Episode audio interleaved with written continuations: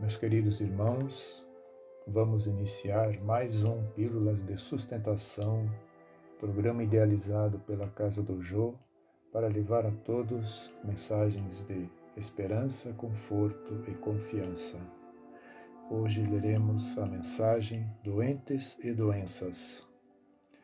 Essa mensagem está presente no livro Lampadário Espírita, ditado pelo Espírito Joana de Ângeles, e está baseada na seguinte passagem do Evangelho de Mateus, no capítulo 15, versículo 11. Não é o que entra pela boca o que contamina o homem, mas o que sai da boca, isso é o que contamina o homem. Por enquanto, estamos todos doentes, conduzindo conosco doenças aflitivas que nos apraz cultivar.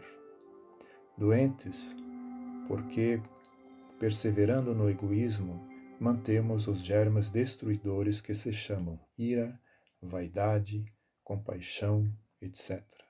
Doentes porque nos comprazemos quando feridos e também em também ferir. Angustiados, desferir dados de mau humor. Aflitos, espalhar inquietações. Doentes porque clareados pela fé nobre e pura, racional e dinâmica, a espraiar-se da doutrina espírita, povoamos a mente de sonhos ilusórios e esquecemos os deveres primaciais da sublimação interior com o firme propósito de melhoria incessante. Doentes porque conservamos azedume, cultivamos maledicências, atendemos apelos pouco dignificantes. Doentes, porque não sabemos, enfermos e ignorantes que somos, aproveitar o tempo de que dispomos, valorizando as oportunidades que nos são oferecidas. Portamos doenças, sim, de variada nomenclatura, porque, amando, impomos condições ao amor. Amados, contaminamos de aflições quem nos ama. Servindo, desejamos servir como nos agrada. Servidos, alegamos ineficiência do serviço. Alegres, esperamos que todos se alegrem conosco. Tristes, gostamos que os demais participem da nossa tristeza, normalmente injustificável. E nas alegrias e tristezas de outrem, atribuímos-nos o direito de viver a própria vida.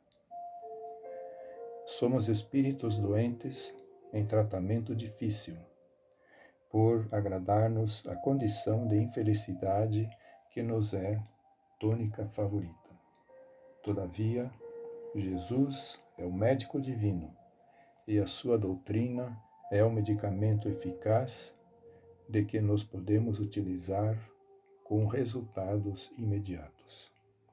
Se, entretanto, no tumulto em que nos afligimos, houvermos perdido os ouvidos para escutá-lo, ou o paladar para o pão dos seus ensinos, busquemos um rochedo solitário, longe das atribulações, no centro de uma ilha, e façamo-nos receptivos.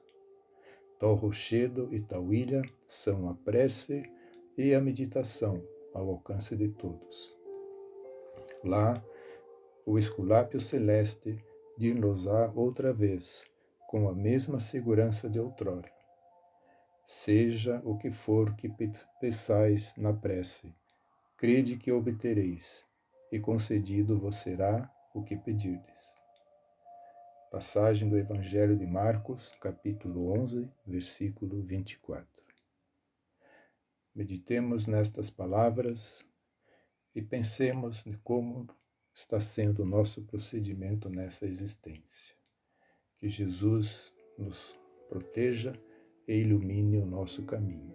Que assim seja, graças a Deus.